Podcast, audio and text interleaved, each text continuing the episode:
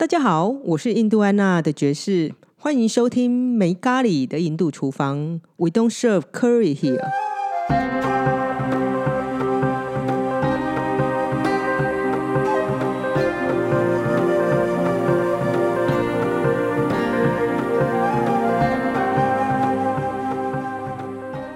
今天又到了我们每个月的第四个礼拜四。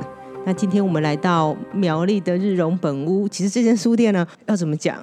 它给我的印象非常非常的深刻。来，我们先跟老板打一个招呼好了。嗨，大家好，我是日荣本屋的店长阿公。嗨，您好。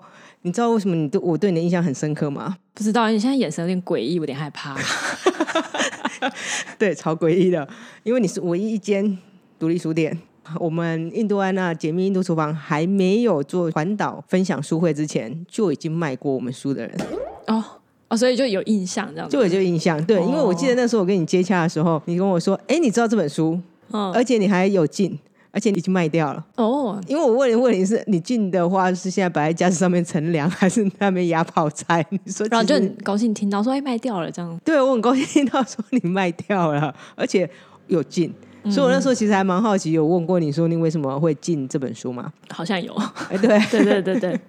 然后你跟我说，只要是前面有“印度”两个字的，你全部都会进。对，对，它算是我一定会看到的字眼。哎，那为什么会对印度这么有兴趣呢？因为有去过印度啊，然后也觉得嗯，还想再去。嗯，等一下，所以你是属于那一种去过印度那一种爱上印度的人吗？还也没有到爱上，就是。觉得好奇，因为它太大了嘛，然后每个地方差异性都很大。嗯听说南北就是连语言都不能沟通，会像出国一样。然后我想说，那差异性那么大，我只去过北北印吧，比较靠北边的地方。我就想说，那没有去过其他印度的地区，一定会更好玩。对，就就好奇啦。其实差异度还真的是蛮大的，嗯，所以哎，你去印度去过哪里？因为跟我们聊，跟我聊每一个人，他们去过印度区块都不一样，所以他们嘴里讲出来印度，对我来说是截然一个完全不一样。就是我也我去过印度，可是你们到底去了哪一个区块？印度讲起来好像国外一样。哦，我主要停留比较长的地方是达兰萨拉和拉达克。OK，所以是主要是藏传。对对对，你第一次去的印象到底是怎么样？就是我蛮喜欢问询问大家的问题。第一次去去之前就很期待啊，因为每年金马影展一定会挑一部宝莱坞的片来看。嗯哼，他通常会在奇幻影展的时候，就是不是年底，是四月奇幻影展另外一个。类型的影片，然后那时候跟公司同事，我们很喜欢跑影展，都一定会挑印度片，就是挑一部宝莱坞，然后很欢乐的片来看这样子。然后我本来就对藏传佛教很有兴趣，对，也去过西藏啊，就是境内这样。然后刚好有一个 NGO 在办一个活动，就是要去达兰萨拉，然后我想说，哎，这简直完美结合了我有兴趣的东西。然后又没有去过印度，想说第一次去，如果是跟一群人去，似乎。没有这么困难的样子，嗯哼，对，所以是那种哇酷哇酷，就是兴奋的心情。所以你如果去达兰萨拉的话，你就是坐到德里嘛？对，从德里进。那从德里去达兰萨拉，你是坐小巴，嗯哼，就是窗户坏掉的小巴，所以雨会打进来，就是 路上不知道下雨雨还是这样，是从窗户。飘进来，然后窗户关不起来，蛮正常的。对对对，通常就是到德里，我们的行程会先去那个德里西藏村。啊哈，哎，我真的没去过，形容一下给我听。就我就有看过大门，因为经过朋友说，哎，这德里西藏村好，来往这边走。对，它算没有这么市区的地方，但是附近也是有地铁站。地铁站在转嘟嘟可以到，所以交通算方便啊。就是如果我们要去其他站的话，也会就是坐嘟嘟去。那边觉得它让我觉得是一个在德里的混乱中安心的一个净土。怎么会有这种感觉？因为我到德里都会精神比较紧张。呃，正常人都会精神紧张，对，就混乱嘛，非常非常超级混乱、烦躁，因为对各种人来烦你。没错啊，对那种，而且就算。就反正就算你你很谨慎，还是会遇到一些奇奇怪怪的事情嘛。但是，一进到那个德里西藏村，你就 peace，因为那边就比较有秩序，然后你可以找到合理的住宿，口味还 OK 的吃的东西，对，然后那边人呃，或是这交通票啦，各各种东西可以在那边满足，因为它也是一个小的难民社群嘛。OK，对对对，呃，就是里面有一些很 fashion 的咖啡厅，嗯现在德里的年轻人会去里面打卡的那种哦，就阿妈咖啡，然后当地社群经营的一些商店，嗯哼，也不太会担心被骗钱啊，或是干嘛的。印度一零一最容易担心就是被骗钱，没办法，这是印度人的生存之道。对，因为就就如果你是自己去，然后被带到哪里，可能也不太知道嘛。对，但是就是因为跟一群有经验的、他们常去的 NGO 的人就一一起走，然后第一次这样之后，后来去的的流程就会，然后我一定要赶快赶快去到 西藏村，我这之后就安心了。对，所以你第一次去的时候，你就是获得了这样子的算一个流程吧？对，流 SOP，对。以后也打算照办。哎，所以你等一下，你去了那个 NGO，到底是那个服务项目是什么？他们算是那种援藏团体，叫做自由图博学联。嗯哼，他在世界各地都有分会，就是一个援藏的团体啊，声援西藏的团体。OK，对对，他在台湾的分会那时候办，像类似营队吧。所以你们去的时候，你们主要的工作项目是什么？比如说拜访那个。藏人行政中央在达安萨拉，OK，还有那边的 NGO，或是跟他们的官员有一些座谈，嗯哼，对，就了解这个议题，然后采访他们，还有跟比如说流亡的政治犯啊碰面呐，对，各种，或者去参观那个儿童的学校啊，艺术艺术学校、啊儿童村这些，蛮有趣的啊。那你第一次去达兰萨拉，因为像我从说真的，我是从来没有去过。那种德里县以北的地方，我每次到了德里之后，我就会坐火车，然后去了我朋友家，就好像从这个家，然后去到另外一个家，然后我就会住在我朋友家，在我朋友家就是住在那里，然后大概一两个礼拜或一个一个月的时间。然后我朋友就会说：“哎，你在家里吃饭，然后去外面吃饭，他就说啊，外面很脏，不要去外面吃之类。”印度人怎么这样讲自己？你很不可思议相信，就是偶尔呃，苏亚许会出去吃，因为他一直是当导游嘛。可是像乌子就不会，每次我跟他出门去哪里，然后或者是偶尔随便买个零食，然后就这样子，然后他也不会说在路旁那种餐厅吃饭，通通不会。但是我会，耶，我我还就是有尝试路边摊什么的，印度也没事。对，你看，我一直很保守，他就觉得那个东西都太脏了，我们回家吃吧。哦，有一次我还个提议说，那你饿了要不要先吃？他说，哦，no no。我觉得印度人其实乡下一点的印度人，他某程度还蛮保守的啦。嗯，哎，那你吃的路，你吃过印度路边摊有什么食物让你觉得印象还蛮深刻的？就那种卖奶茶的小摊，哦，那超好喝的，我喝过很多摊呢，十卢比一杯嘛那一种。对，然后他那个杯子是可以摔破的吗？陶土，陶土的那一种，就就摔破。然后因为很烫，你的嘴唇还会被那个杯子粘住，因为杯子有一些毛细孔，对那种，然后很烫，就哎，就你就被杯缘粘住了那种经验，我觉得很有趣。还有卖果汁的小摊，一点卖果汁的现榨果汁那一种，所以你是也是属于胃很好的那一种了。我胃其实没有很好，但是我在印度的胃的状况比在台湾好。对啊，因为一般而言很少果汁，不是每人人都会喝啊。因为果汁其实还是有些风险，有些人会怕嘛，对不对？但是我觉得很奇怪的是，从我第一次去印度，嗯，我觉我也没有特别拉肚子或什么的。但是我从印度回台湾，我就开始拉肚子。后来我们就是一起去的朋友的聚会啦，就是聚餐啊，我们的得出一个结论，是因为在印度吃的东西很单纯，没错，他的菜不会像我们这么油。这么多种东西在一起，或是一次要吃这么多道菜，它其实很单纯，就是你你这一餐吃的主食是饼配咖喱，可能就是就这两个东西。某一餐就吃了另外一种饼，或是某一餐吃了某种蔬菜或什么的，其实就是很很单纯，然后烹调过程也不会复杂，也没有什么再制品，就是再制食品或是合成加工品和加工，就我觉得不多，所以我觉得反而对肠胃负担没那么大。我个人呢。但是在台湾就是吃的很杂，呃，其实我觉得真的是这样子，因为印度他们就算你在外面吃好了，你也顶多就是点一个一个主食，然后看你是要配什么东西，就这样子，是配饭或是配饼，配饼，对，它其实不会像我们就呃，比如说吃一餐要很多道配菜或什么的，对，那可能烹饪方式也是比较多种多样化啦，但你有可能就是肠胃负担其实比较大，因为你一次吃下比较多种类的东西，它要消化要消耗比较大的，我自己。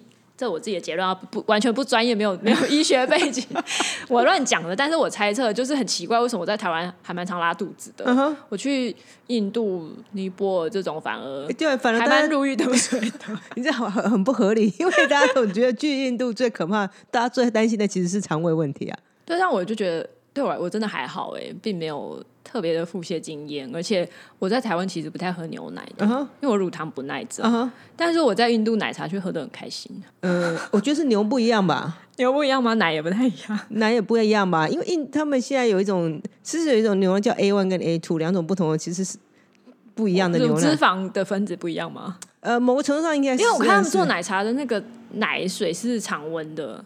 他们可有很多就是一直都是常温的，所以我就觉得很疑惑，就是你有可能喝到是水牛奶啊，因为水牛奶的话，它其实是很好 digest 的。哦，那一般子比较好消化。对，那一般其实我们现在喝的牛奶啊，它是鲜乳那种，对，它其实比较偏向他们所谓欧洲体系。那一种牛，事实上原本他们说是拿来吃的。哦，它是属于肉牛。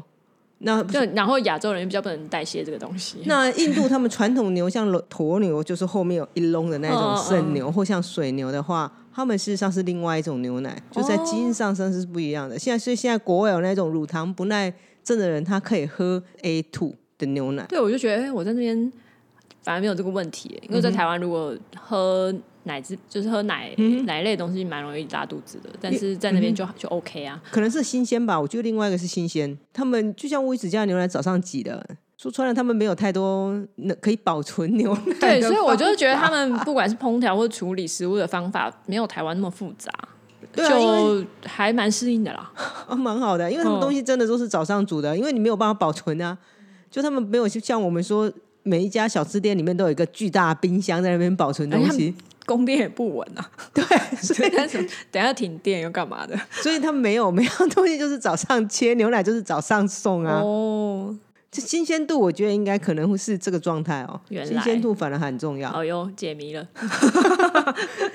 因为所有的奶都早上，嗯，卡像卡鲁他有个亲戚就是养水牛的啊，他们早上就是去挤那个水牛奶啊，然后做。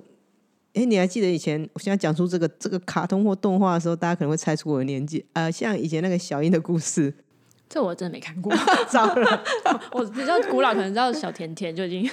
嗯，有啊有。差不多老，差不多老啊，差不多好，对，是同样一个故事年代。就像呃阿阿尔卑斯山的少女也会去挤牛奶。对，它其实是放在那种罐子里面，可是稍微小一点。阿尔卑斯山的少女那个桶子很大嘛，或龙龙与忠狗那个桶子很大，因为印度那个桶子大概上一半 size。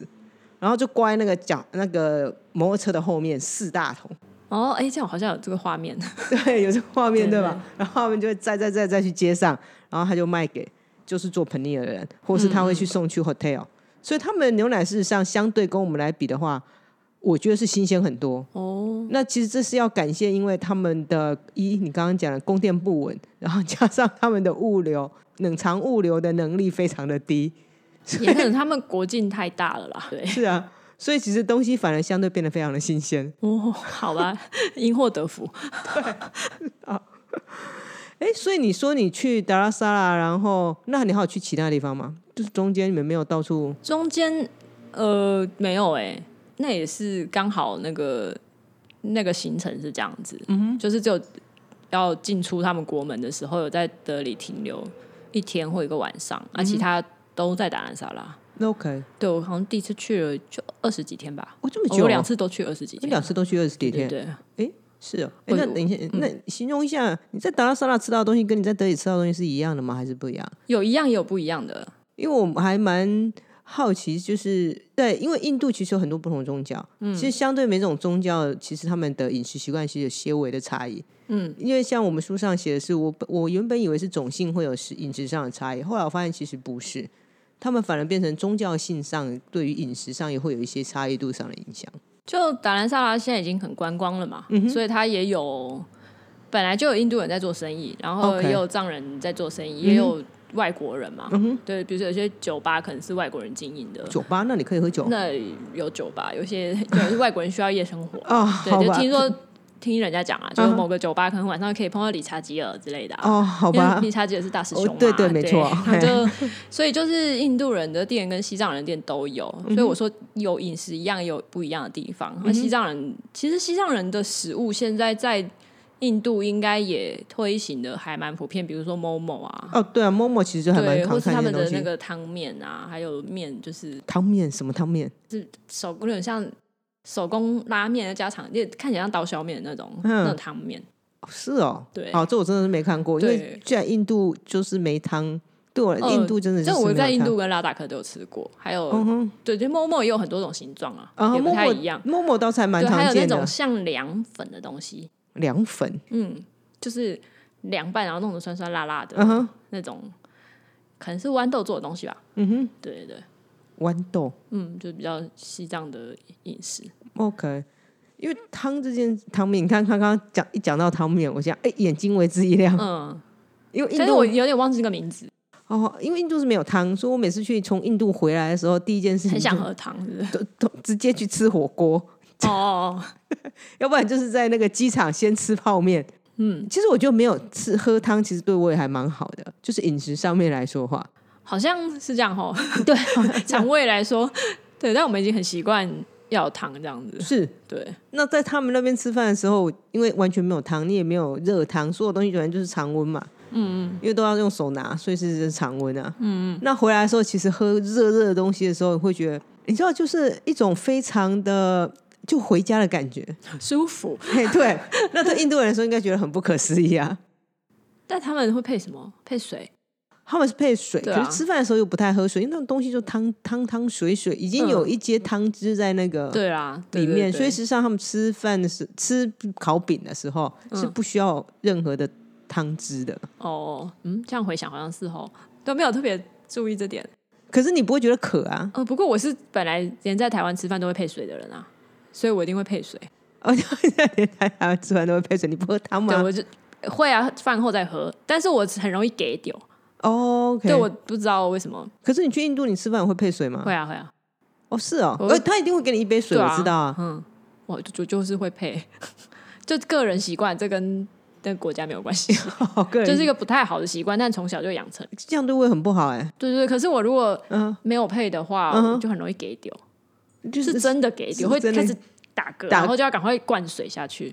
哦，蛮有趣的，对啊，因为在印度，其实我你想一下，因为我个人是那一种非常喜欢吃汤汤水火锅，基本上就是火锅啦。嗯，我我是火锅热爱者啦，可以直接这样讲。我喜欢吃火锅或汤面这样的东西，是算我的兴趣之一。那如果去要去印度的时候，我会觉得没有汤。一般而言，大家都会觉得如果没有汤没有水的话。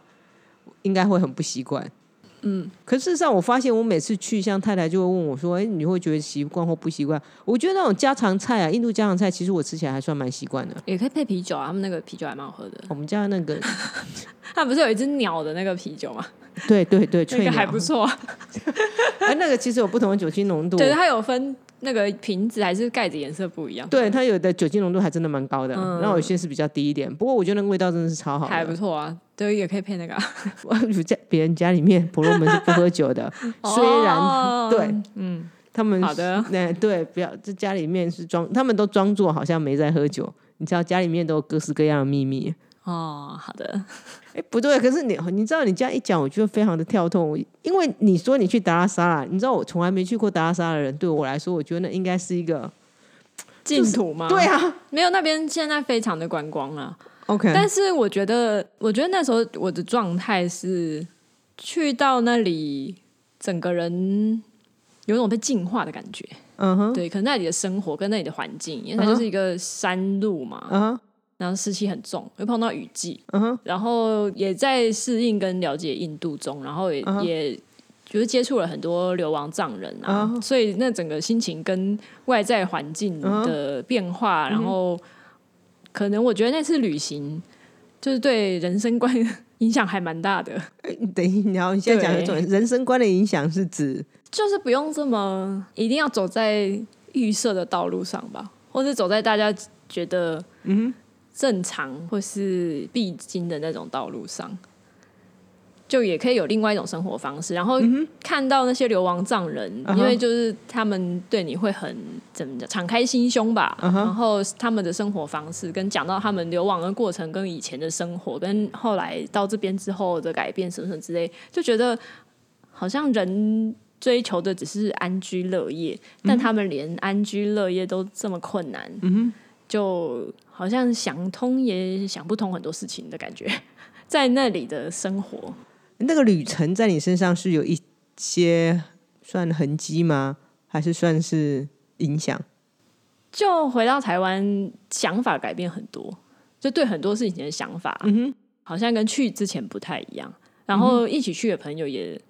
也有这种感觉，就可能也是在人生改变的阶段，差不多时间吧。可能就那时候工作啊，生活上有一些瓶颈嘛，或者什么。对，就后来去跟回来之后，我就觉得就不太一样，但是说不出来哪里不一样。那真的就是不一样。当你说不出来的时候，才是真的不一样。对，就对，可能就是你身边的人也会有点感觉了。嗯哼，对，可能就从写给他们的明信片，或是回来，他们觉得哎。那他们那边对你做了什么？那种感觉，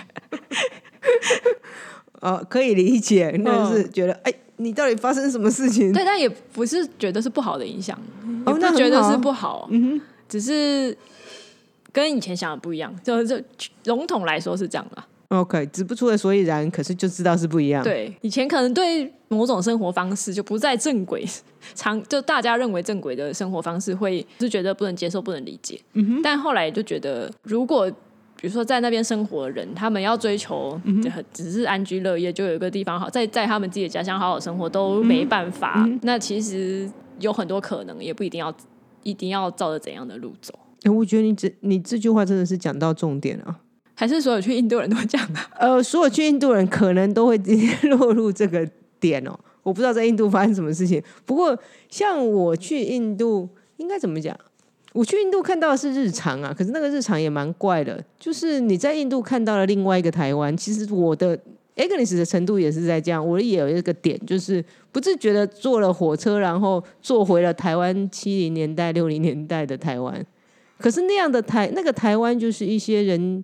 人情交葛上占传统的那一种人跟人之间的心情，可是那样子的心情又让我会觉得说，好像人生可以，他们活在那个状态之下，可是他们其实可以不用，很多人也没有走在他们所谓认知的那个道路上面，就是他们在一个改变的路上。对，就是回来大家都或多或少。有一些改变，但这可能不是马上察觉出来。等到我我现在回想，我觉得哇，那就是一个我走歪的关键，就人生歪掉的关键。就是后 后来也是可能要多年以后，你去想起来，才才觉得那是一个 原来就在那一个点上面路口吗？还是什么？就是这哎，原来是那一趟。可能我觉得前面别别的旅行的累积可能也有了，对，可能有以前有去。就是国际自工的一些其他经验，这样子，对我觉得是到那边可能就是最后一根稻草嘛，就觉得哦，以前那些所谓的。一人一定要怎样？比如说，一定要功成名就，或是一定要有怎样怎样？呃，结婚生子，对对，那种按部就班的那个，好像也没有那么重要了。就工作，要退休金要多少，然后要怎么样，要怎么样？所以我就觉得是歪掉的关键嘛，因为就是你好像有点要脱离那个正轨了。嗯哼，可是需要还是需要一个 last push 吧，就是有一个推力，然后把你往那边送。可能就是那时候那个职场也没有这么如意。嗯哼，对，简单来说是这样啦。不过有时候我觉得像职场，像我职场就一直超级不如意的，所以才最终走了变成印度安娜。哦哦，对，你有没想过我职场是当我回来的时候，其实我在学校教书，然后我来学校倒了。嗯嗯，哇！但也没有因此崩溃啊，也没有哎。其实我不太晓得到底是怎么样，可能是那之后，其实我就跟印度多就是会去找我朋友，然后多多少少些连接。我觉得，我觉得就是印度他们那个。旅游宣传口号有没有 incredible？incredible India，就是各方方方面面各种 incredible，所以就让你觉得他们这样也活得好好的。对他们这么混乱，也在混乱中有一个自己的秩序。对，就是混乱，事实上是生活的常态。它是个混乱是常态，就是在那也没有什么事情是一定得怎样，或是啊理所当然得怎样，就各种意外跟各种应接不暇的变化，反而是一种正常。对，那我们能够是无常吧？就是对对，就是什么？好像有一句话说，呃，唯一的不变就是改变嘛。对，那种感觉，我在印度很强烈，我觉得很明显。真的，你讲这句话，我倒是觉得非常非常的那种共鸣，你知道，可以听到现在那种嗡的回音，真的共鸣非常的大。对然后我就想到，哦，对啊，佛家说的无常啊，就是他在印度完全体现。对，我觉得在印度，我获得其实另外一个有趣点，就是那样子的混，呃，我们一直叫它混乱，可事实上，反正就是不断每一样东西都在改变。嗯，的状态之下。大部分你可以看到的印度人，他还是做每一件事情。当你问他做每件事情，他用他认为的全力以赴的方法在帮你解决问题。他认为的，对你可能会觉得根本就没有在鸟我，或这个没有动啊，没有进度。但是他说啊，比较紧张啊，不要对对对摇头，然后就我后来也很习惯跟他们摇头，就是我运用自如，你知道，就是因为他 有各种意思嘛。对，那他跟我摇，我就。刚咬回去，这样。后来，比如说后来我们第二次，我第二次去印度就只有两个人，然后他就说：“你可以抓准他们在咬什么。”我说：“大概知道，大概知道，就是摇头的时候，哎，对，摇头其实是个非常非常有趣的事情。嗯，像我在台湾讲话不会，对，每次当我要应该说到印度的时候，你知道那个摇头墨好像就会这样按会打开，对对对对，然后自然而然讲起话来就会觉得，呃，肢体语言变多。因为印度人人肢体语言超级多的，因为你要跟他们同个频率上，那个时候就很好聊。嗯，那时候他会突然觉得你哦，你有懂我那种感觉，你可以感觉在他脸上，用他们的话跟他们讲话那种感觉。就是我我我是一个，我觉得我去那边非常适应他们有腔调的英文 诶，反而不会被困扰。因因为我我自认英文没有很好，但是我反而都听到他们在讲什么，然后用他们的话术跟他讲回去。我我告诉你们啊，你这你这让我想到一个笑话，嗯，超有笑。我去南宁一次是去 Coimbatore，就是去呃 Saguru 的医学 foundation，我那个时候有个朋友在那里，因为我朋友在那边待了一段时间嘛，然后他们的自工里面其实就有很多外国人、美国人，你知道原生英文美国人，他们就会听不懂，对不对？然后他他说他有一个印度人跟他抱怨说。他觉得那一个人外国人英文好差，讲讲出来英文都没有人听得懂。我有想他是美国人，因为他是美式英文，他们都说印度式英文。然后后来我自己也体会到，其实我每次去，因为我之前在美国待过，其实英文我不能说听说读我写很差哈，基本上英文就是常态，我可以进入那个 mode 讲英文。嗯，可是我发现我如果去印度。就被带走嘛？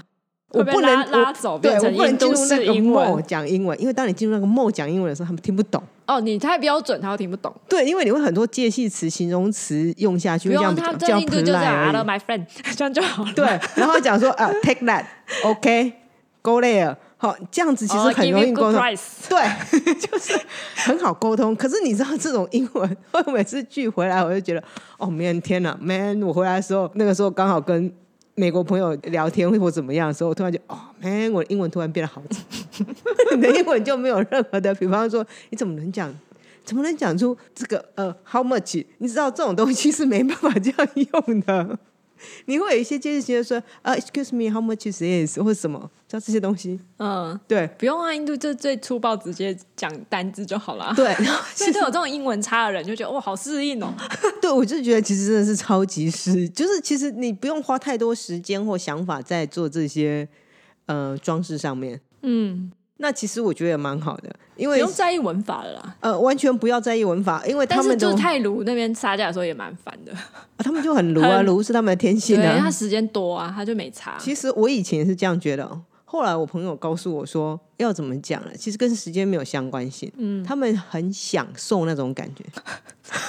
好，我们会觉得好烦啊，可以了没？这样对。他们很享受那种你知道吗？帕拉 Ken 的感觉。嘿，对，就这样来来回回，来来回，他们觉得这像是一种，我朋友形容什么？徐老师形容说，这就像我们在跳舞，打太极吧？他用跳舞 dance，we are dancing。我就是，你知道我第一次听到，谁有时间陪你 dancing？我拿鞋子给他打，叫蹬屁嘞，蹬死，没那么闲，哪那么闲呐？他们就很爱拉嘞呀，嗯，他们就超级爱拉嘞，一件小小的事情，每次坐计程车的时候，我看到任何人上来，任何一个计程车司机，他们谈的好像，请问一下，你是跟他上辈子认识，然后都会想这样问他，是蛮夸张的，嗯，哎，等一下。我们时间到了。哦，真的这么快，这么快，对，没关系，下一个月我们继续，我们连第二次都还没聊到呢。哦，对哈，对啊，那没关系，我们下一个月继续。好，那我们今天感谢呃日荣的老板，感谢大家，下礼拜见嘛，下个月见，下个月见，对，下个月见哦，好，拜拜，拜拜。